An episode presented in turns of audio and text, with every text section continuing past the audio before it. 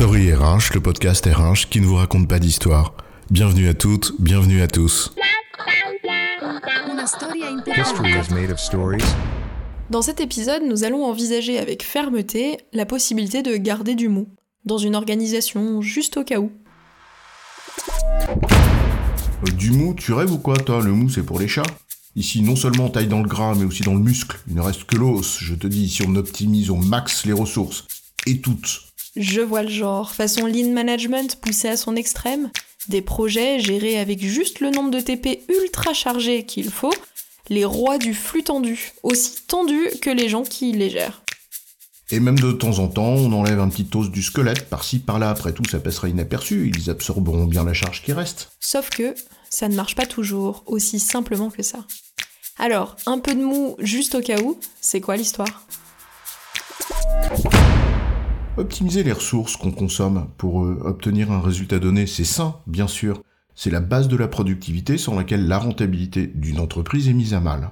La finalité poursuivie n'a rien de critiquable en tant que telle, elle est légitime.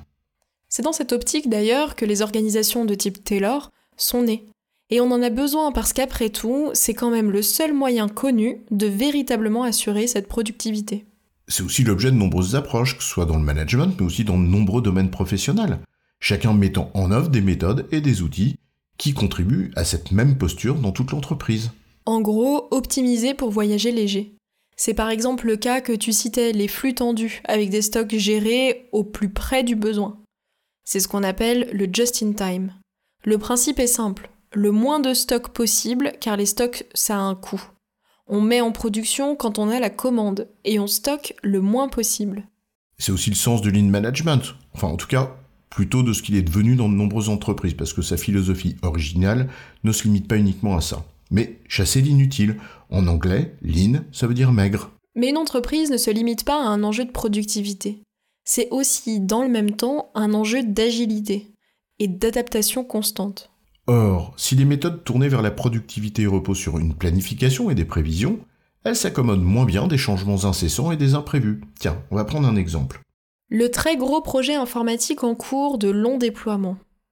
On gère les ressources au cordeau. Chaque jour de délai supplémentaire dans le delivery du projet coûte un bras. Les équipes sont au taquet. Peut-être même un peu trop. On parle pas là de charge réelle mentale, tout ce que tu veux, mais il n'y a pas de backup. Pas d'alternative quand une ressource manque. Et là, pas de bol, quelqu'un démissionne et il avait un poste clé. Pénurie sur le marché, on ne recrutera pas si vite. Les consultants sont ultra bouqués. Bref, on va se prendre quelques semaines dans la vue, dans le meilleur des cas. Et on peut donc se poser la question si ça aurait pas été plus efficient, in fine, d'avoir un backup ou des effectifs un petit peu moins tendus. Quand tu as des pics d'activité ou de commandes qui sont impossibles à prévoir, surtout lorsque tu es en période où les ressources, de quelque nature que ce soit, se font rares, peut-être aurait-il été mieux, en effet, d'en garder un peu sous le pied. En substance, être au taquet, c'est bien, mais faudrait pas avoir accéléré trop vite et trop fort. En gestion des stocks, c'est le principe du just in case, qui s'oppose au traditionnel just in time.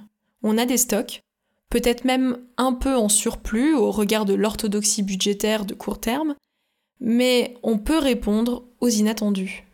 En gros, un stock de sécurité pour éviter des ruptures dont les effets seraient plus coûteux que de porter un stock en surpoids. En management, il en va de même. C'est l'approche du Slack organisationnel de Sayert et March. Cela date de 1956, donc on peut pas dire que c'est nouveau. Slack, comme le concurrent de Teams, tu veux dire le flou artistique et plus libre du mur de messages, qui s'oppose à la gestion normative des droits et des habilitations, bah, il y a un petit peu de ça quand même. Hein. Le Slack organisationnel. Au fond, on pourrait y voir des coûts cachés, mais c'est aussi les petites marges de manœuvre que se donnent souvent les managers dans les budgets, ou la ressource dont ils auraient pu se passer en rythme normal, mais qui leur sauve la mise quand il y a un coup de bourre. Mais encore faut-il en avoir les moyens. Quand tu as une activité qui fait 30% des bidas, c'est plus facile que quand t'es ric-rac. Un peu, tu sais, comme ceux qui vantaient les mérites des soi-disant 20% de temps libre chez Google comme super levier d'innovation. Bah, ça va quand t'es riche, hein. C'est sûr que si tu ne fais que deux points de marge brute, bah c'est pas fastoche. Le luxe des riches, quoi. En fait, on revient à l'éternel débat entre une exigence de productivité et d'agilité. La première appelant des méthodes aux propriétés vraisemblablement antagonistes à celles qui favorisent la seconde. D'où des tentatives récurrentes d'ouvrir ou d'assouplir un modèle taylorien depuis qu'il existe et qui ont donné lieu à une litanie de tendances et de modes managériales, sans pour autant qu'une d'entre elles mette tout le monde d'accord. Alors en garder sous le pied, c'est bien, quand on peut, et que cela n'alourdit pas la barque inutilement, ou grève les coûts de façon exagérée. Une affaire de nuance, d'équilibre, de juste mesure entre du juste ce qu'il faut et du juste au cas où. En résumé, optimiser les ressources dans une organisation, c'est une nécessité de productivité, mais lorsque le contexte l'exige, il faut aussi parfois accepter de garder un peu de souplesse, donc de marge, pour répondre aux imprévus. J'ai bon, chef? Oui, tu as bon, mais on va pas en faire toute une histoire.